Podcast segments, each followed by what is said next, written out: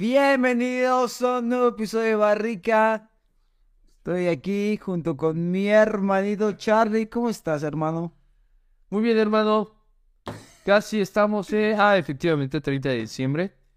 Casi a, a días de vivir el 2023. Me atrevo a decir ahora, hermano. Efectivamente, y qué mejor que Con un rematarlo. huevo. eh, exacto, rematarlo con barrica, ¿no?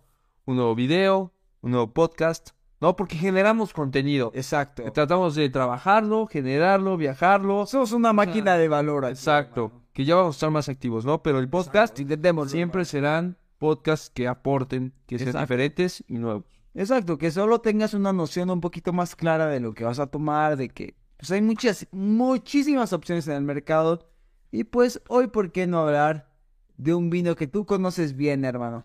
Un vino del Cuéntame. norte, un vino frío, hermano, pero conocido al mismo tiempo. O sea, ¿sabes qué? Sin tanto rodeo, vámonos, hermano, vamos a hablar de Canadá. Hermano, Canadá. Exacto, tú dirás Ice Wine.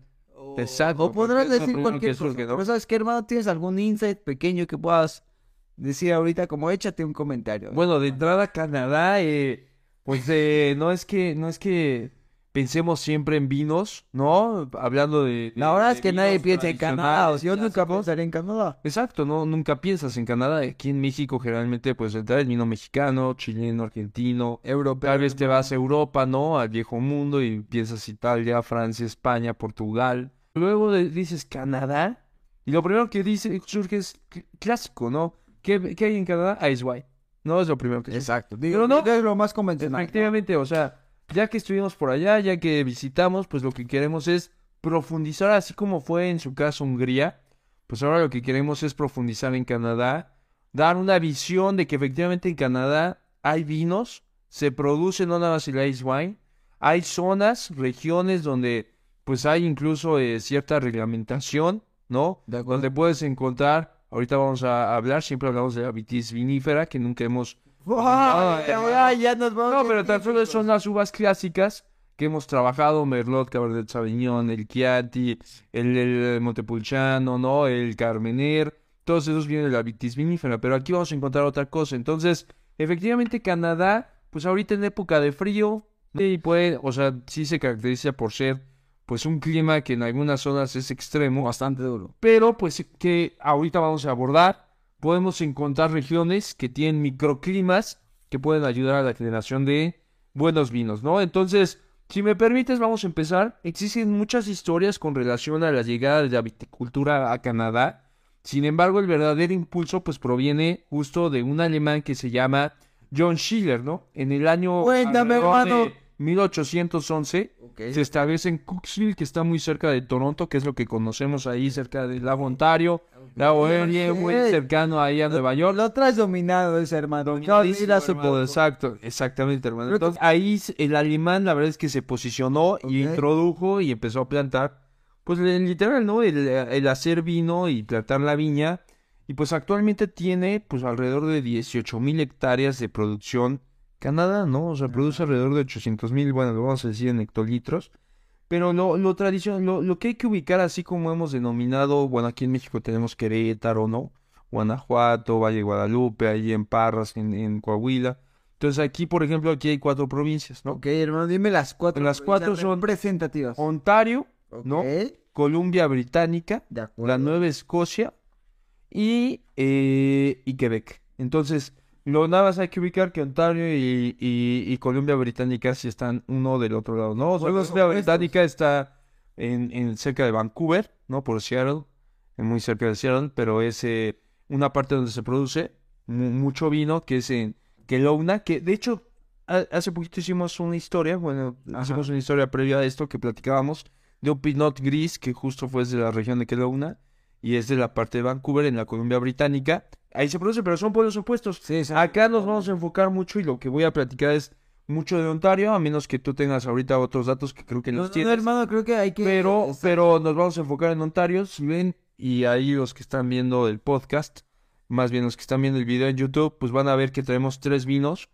Eh, son, ahorita lo vamos a platicar, pero eh, estas regiones, pues nos vamos a enfocar en la región de Ontario, Ontario, la región de Ontario, pues tiene ahí eh, la mezcla entre el lago Erie, que no sé si se pronuncia así, y el lago, eh, obviamente, de Ontario, que pues genera, eh, la verdad, una, favorece el terroir y, y, le da ciertas características a la uva. Estamos hablando de una región muy cercana también a, las cataratas del Niágara para ubicarnos. Que como saben, pues ahí tiene su lado gringo y su lado canadiense.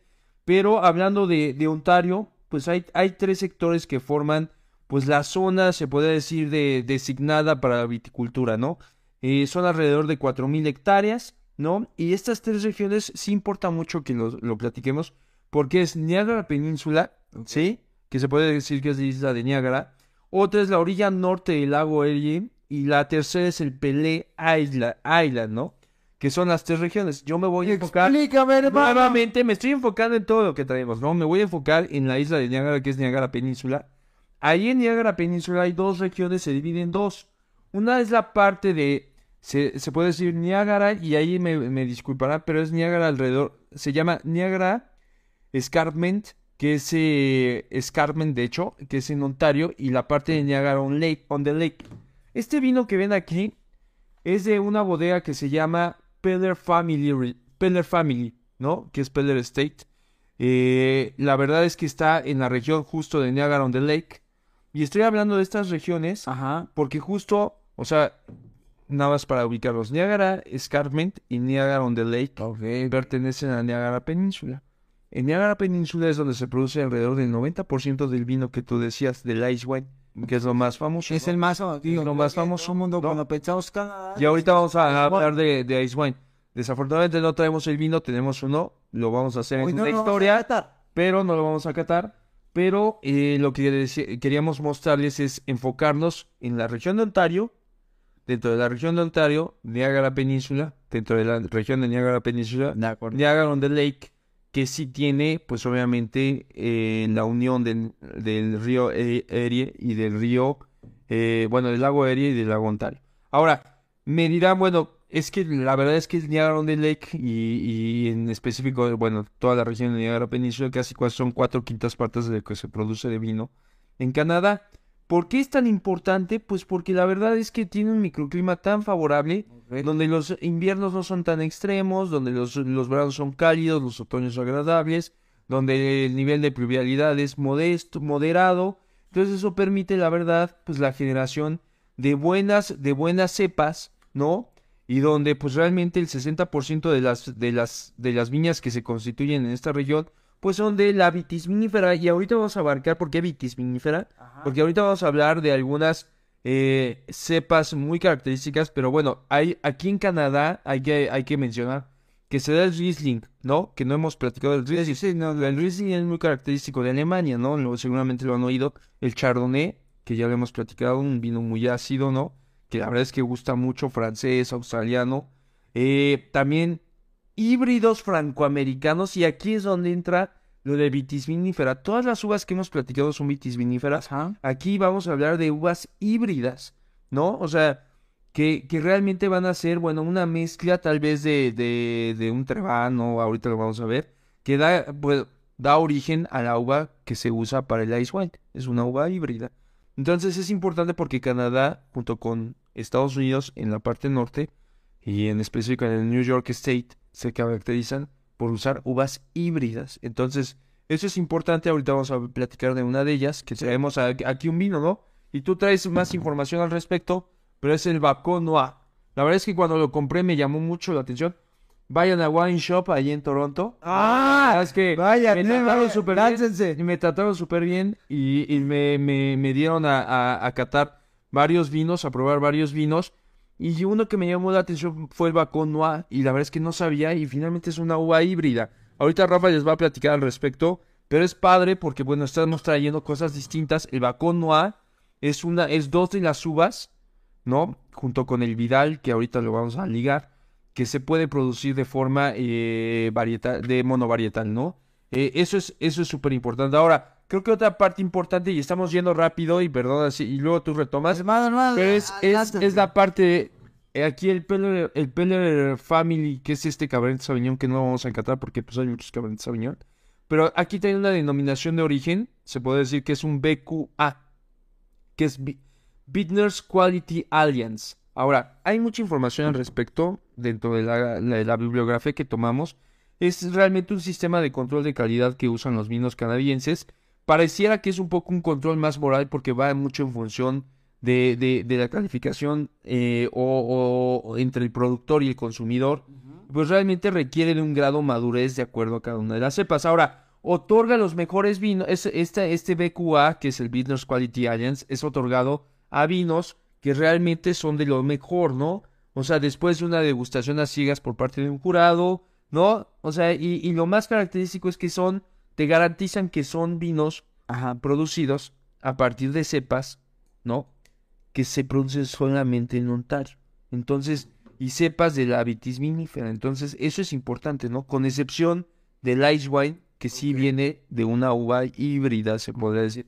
Entonces, eso es lo que me gustaría nada más mencionar. La verdad es que me, me dejé ir.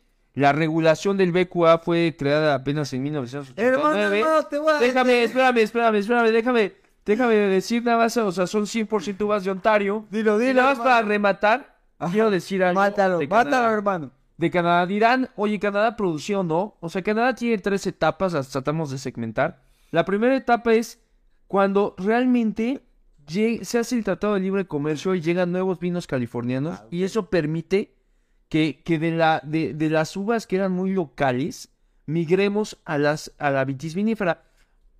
Hace, hace tiempo, antes del Tratado de Libre Comercio, lo que existía en Canadá eran las vitis labrusca, que era un Concord, que eran cepas de uva negra, el Niágara, el Elvira, que eran cepas blancas que han ido en decadencia. Estoy exagerando, pero actualmente con la entrada de la vitis vinífera, gracias Ajá. al Tratado de Libre Comercio, ya han podido encontrar el Pinot Noir, el Riesling, el Chardonnay y las híbridas francoamericanas, que realmente eso es lo que ha favorecido el desarrollo de la, de la vitivinicultura en Canadá, nada más, ¿no? O sea, creo que aquí nada más quiero dejar recalcado que además de las vitis viníferas, que son las que hemos platicado siempre, las uvas híbridas son una parte relevante de la producción en Canadá. Entonces, espero que con eso hayamos tenido un- un- una explicación, eh, buena. un panorama rápido y, y dejo a Rafa, no hubo mucho chiste. ¿Por qué? Porque siempre damos datos duros. ¿Cuál es el objetivo de datos duros? Pero con un poco de broma, que ahorita se me ha olvidado la broma, pero ahorita que Rafa hable ya, yo sé que... nada más en un, en un modo de review, creo que tenemos, rescatando un poco lo que dijo Charlie, tenemos cuatro regiones importantes de Canadá, que es la península de Niagara, el Valle de Okanagan, eh, Quebec El Valle de Okanagan, exacto, que es la y- parte de y Nueva, Nueva Escocia, ¿no? que en el Valle de Okanagan, justo vamos a recalcar, ya es la Columbia Británica. Ok, Ok, bueno, ¿qué parte más quieres adicionar, Charlie? Pues de la reglamentación que obliga a que el mismo productor comercialice el vino. Y eso obviamente favorece mucho el desarrollo de la industria viti- vitivinícola, ¿no? ajá, Entonces aquí los tres vinos que les enseño, que les enseñamos aprovechando, el Peller, Peller State. El Wayne eh, Gretzky Number 99 y el último que me gustó mucho esta bodega que es Trius. Los tres son bodegas de Ontario, ¿no? Entonces de, de una de las regiones de Ontario. Y pues la verdad es que traemos un Baco Noir, el Saber- Cabernet Sauvignon y el Sauvignon Blanc. Sé que el Cabernet y el Sauvignon no son eh, características de, de- de la región de Ontario, de Canadá, pero bueno, las trajimos porque la- a mí me gustó mucho el Sauvignon Blanc que probé, me agradó de bastante, ahorita lo vamos a probar y vamos a catarlo, pero pues ah, tra- trajimos, sé que no traemos el Ice Wine, pero traemos el Bacon Noir, que ahorita tú traes mucha información al respecto, porque es una uva híbrida, ¿no? Entonces eso es lo padre, pero lo que gusta es eso. Es aquí lo que debería de pasar aquí en México. Tenemos la contra, a la cual ha sido bastante. Y, y la verdad es que gusta porque todos los vinos del Valle de Guadalupe, en, en vez de estarlos distribuyendo obviamente a través de un intermediario, en un- la una- o algo así. exacto, tienda de supermercado, pues eh, donde Ellos obviamente su- se incrementan los precios tan solo por temas de logística.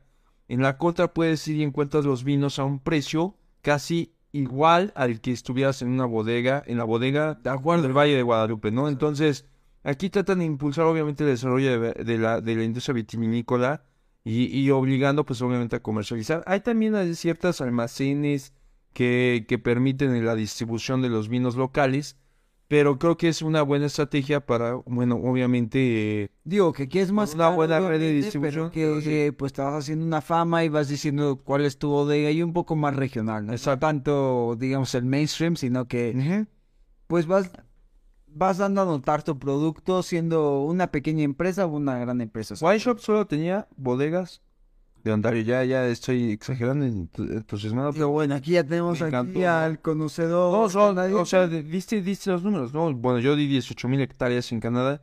De esas 5.200 so- te- tienen la denominación de BQA, o sea, que, que sí hay cierto control de los vinos. Pero la verdad es que gusta porque nadie pensaría en Canadá y de verdad, o sea, encuentra- encontramos grandes sorpresas, ¿no? Eso es lo padre. Y me gusta lo que vas a platicar porque Ya. es algo diferente. Ahora, chéquense esto, un poquito de historia. Nada más voy a dar tres líneas para que Charlie complemente, porque ahorita Charlie es el experto de Canadá. Baco Noir tiene el origen en mil, chéquense esto, eh, 1894, o sea, hace un buen. Cuando el señor François Bacot cruzó Forêt de Blanche Vámonos. Con vitis desconocida de la región. Entonces, pues así se creó el Baco Noir, o sea, que al final no hay que perder esto de vista.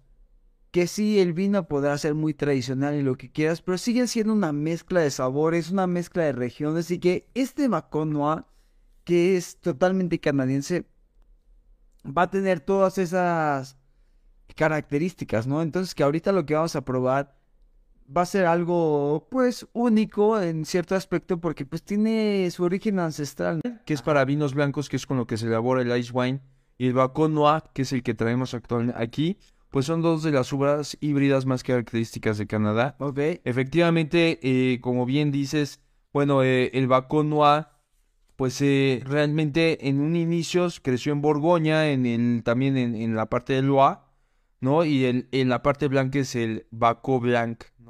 Entonces es la única que, que se permite el AOC Appellation en, en Francia, lo Ah. cual es, es, es interesante. Son vinos de medio cuerpo, media acidez, ¿no? Que obviamente no tienen el aroma tan intenso, o se podría decir que tan atractivo de, de, de un Pinot Noir, o los sabores tan intensos, pero sí van a tener ese olor a ciruela y zarzamora que los caracteriza. O sea, va a ser algo sorprendente, no he catado nunca un Bacon Noir en híbrido. nueva ¿no? oportunidad, Y hermano. yo creo que eso ayuda. Ahora, entonces vamos a catar el Bacon Noir y el Trius, el blanco y el tinto, Exacto. ¿no? Eh, no sé qué nos está preparando el chef Ajillas. Ya escuché toda la- todas las instrucciones y ya está viendo ahí qué se prepara en el menú. ¿Quieres agregar algo más, hermano? Porque la verdad es que me sorprende Canadá. Sabes que Hermano, le tengo cierto cariño a Canadá, hermano, ¿no? Creo Pero que, bueno, algo como a considerar en el mundo del vino es que pues nunca hay que eh, menospreciar a ninguna región, que cualquier parte del planeta va, a- va a poder hacer un vino de calidad, que en esta ocasión nos tocó Canadá, y que pues va, venga, hay que probar el Trius, que es un Sauvignon Blanc. Ya hemos probado Sauvignon Blancs en este podcast, por si quieren ¿sí? buscar información. Pero pues acordémonos, ¿qué, qué, qué, qué características encontramos en un, en un Sauvignon? En un Sauvignon Blanc hay que buscar siempre, digo, de entrada yo creo que buscaría unos cítricos, un, un aroma frutal, algo bastante fácil de tomar. Ahorita vamos a ver si es más dulce, si es más, si es más duro. Yo ahorita por lo que lo veo es que los tres tienen taparroscas, entonces yo creo que los tres son como de consúmeme ya pronto porque Totalmente. hay que consumirnos pronto. Es añado jóvenes 2020. y así vamos a saber mucho más ricos. ¿no? Me- de entrada, el color es un poco más color paja. Digo, exacto. ¿No? Algo a, a considerar de los Sauvignon Blancs que estamos acostumbrados aquí es que son como más color paja, ¿no, hermano? Este es como más color oro, como un color un poquito más mineral. Ahorita justo. que decantemos y que lo pongamos en la copa vamos a ver qué ondita, pero... Estuvo seis meses en barrica. Ok, ve, ¿No? eso es O sea, de y por ese color. Por eso el color intenso, un poquito más intenso. Efectivamente es dentro de Niagara on the Lake, que re- recordemos es dentro de Niagara Península, en la región de Ontario. Tiene la B- denominación BQA, añada 2020, 13 y medio de alcohol. Está, y, Está no, increíble, Sauvignon ¿no? Blanc, O sea, hermano, creí que está bastante duro, ¿no? Y B fue cosechado en septiembre del, ve- en octubre, en octubre del, ve- octubre, eh, no, hermano. sí, exacto. Tal cual. Ahí está, este en el 20 y cosechado, bueno, ya producido o comercializado en septiembre del 22. es un vino pandemioso que tenemos que- que se dos años. que se- para exacto. Por eso es añado 2020, pero ya se comercializa en septiembre del 22. No, y la verdad es que es que pues aquí dice estilo medio. Entonces vamos a ver qué nos encontramos con este vino. La verdad es que siento que va a ser un poquito más fuerte de lo que acostumbramos. Traemos, Tres traemos un pan, pero no es un pan cualquiera, es un pan artesanal con tapa. Mm. Si lo abrimos trae un, un queso, a- parece un queso camembert o un queso brie.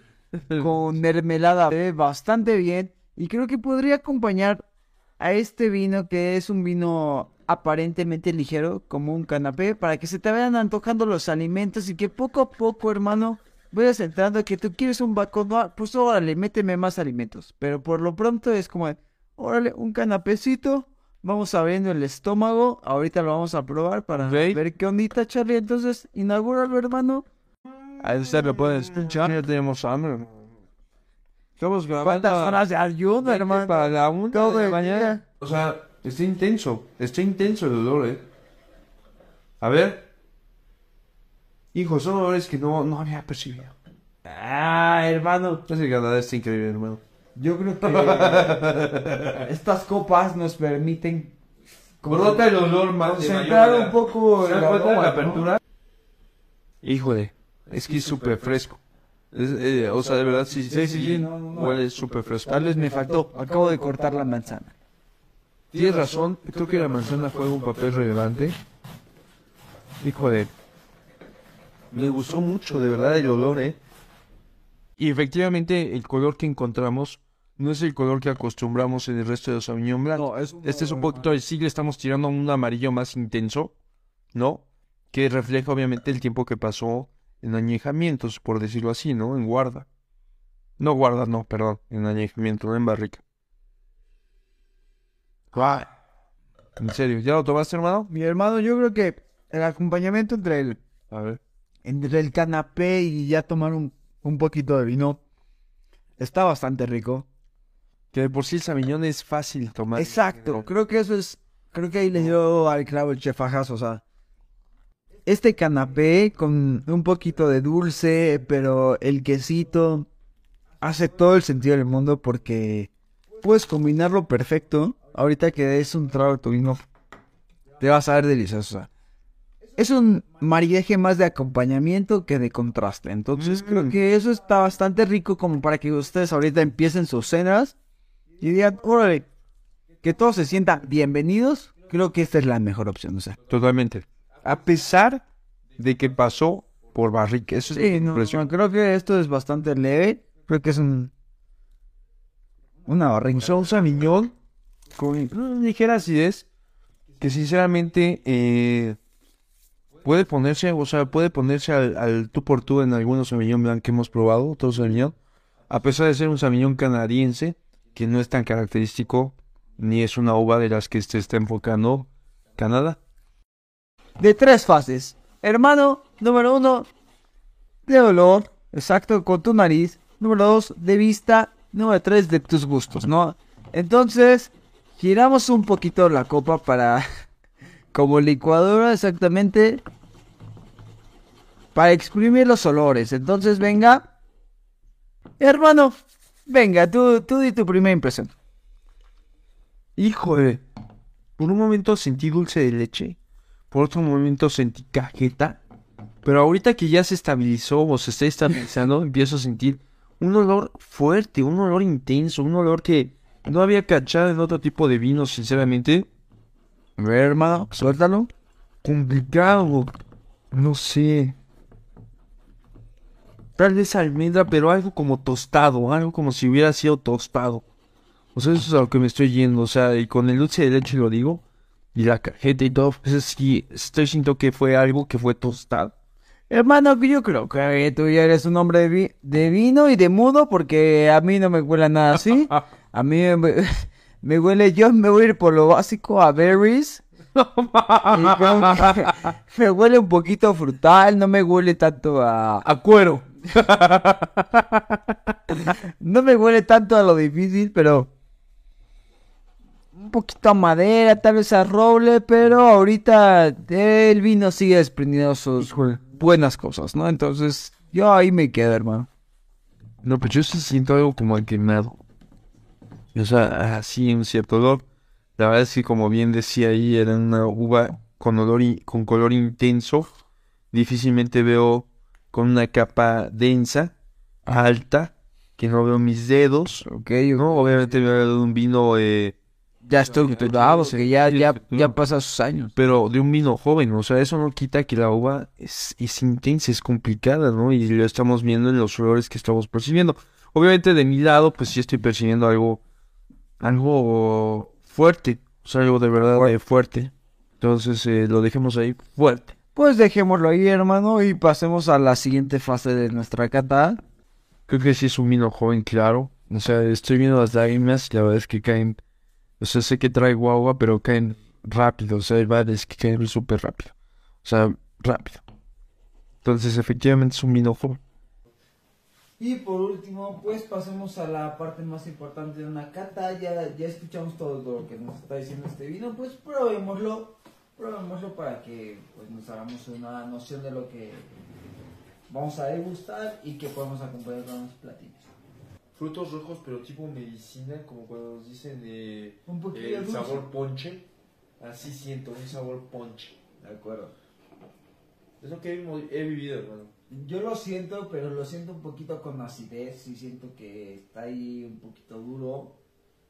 Y pues no, pero totalmente de acuerdo en que sí se sienten esos sabores dulces, media, frutadones. A ver, vamos a sentir la, tal cual la, la tanicidad con, Entonces venga. con la parte de las encías. A ver, veamos.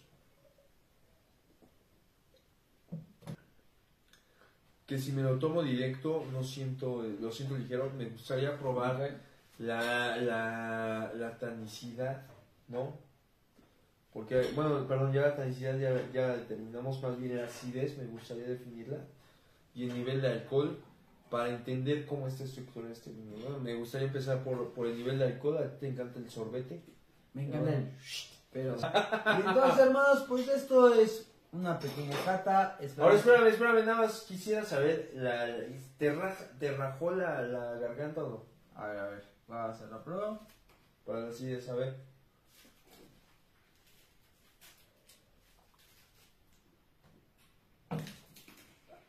Yo creo que está fácil, hermano. Entonces, como dijimos, era medio cuerpo, media acidez. O sea, eh, todo es bajo a medio Sí. máximo. Y tal vez si pruebas el alcohol, tranquilo. güey, venga. No, estoy de acuerdo. No, nada más me quería, quería, quería definir Pero esta parte de la acidez, tal vez hasta el alcohol. Hasta el alcohol es bajo y reflejo del dos y medio. La verdad es que es un vino equilibrado, lo podemos decir, porque no sobresale ninguna característica. Totalmente. Entonces, eh, ahorita porque ya traemos encima el, el Sauvignon Blanc, traemos ahí otros, pero la verdad es un vino bastante, bastante aceptable. Ahora no sé si con el, lo que nos vaya a ofrecer el Chef porque tú ya querías terminar y todavía ni siquiera nos ofrece la comida con la que O sea, quería, quería terminar la cata. hermano. Ah, ok, ok, la cata está terminada. Ahora vayamos con el maridaje. Chef Ajas, ¿nos puede apoyar, por favor? Se lo agradecemos enormemente. Yo sé que es el doble turno y más en año nuevo, pero le agradecemos su esfuerzo. ¿No? Por favor, hermano, hermano Barrico. Hermano Barrico, tranquilo, tranquilo. Entonces esto parece nuggets, pero no. Es- es- no. Algo es- un poco sobrecocido, hermano. no, no, no está perfecto. La verdad es que es un, es un lomito. Un lomito sencillo. Yo me lo voy a comer así con la mano. Ahí va, a ver. Voy a darle una buena mordida, después voy a Mm. proceder a tomar el vino. Mmm. Mmm. Tiene grasita. No, pero gran elección de chef. Muy probablemente sea lo mejor. Mmm. La verdad se, Chef Ajas. Creo que lo que acabamos de darnos cuenta es que Bajo Noir tiene un. Está equilibrado, es un medio equilibrado con, con características de medias a bajas, pero al combinarlo con un lomito de Navidad sin condimento, creo que el lomito lo supera, hace un perfecto match. no siento nada respecto al, al vino, ¿no? La intensidad del vino. Y hermano, totalmente de acuerdo. Entonces, ustedes ya no tienen que comer, que tomar. Pues échenselo con un buen recalentado. Yo creo que va a ser un buen match y que este vino del Bacón va a ser bastante noble, que va a ser bastante, un poquito afrutado. Está muy, este, yo creo que está bastante bien. Les va a servir para toda ocasión. Entonces, hermanos, ¿saben qué? Escuchen nuestro capítulo, vean los capítulos que hemos hecho antes. Y pues nada, ahora sí que no nos queda más que desearles un feliz año. Y nos vemos la próxima semana. Regresaremos recargados, ¿eh? Exacto. Buen shop, buen shop para vinos canadienses. ¡Salud!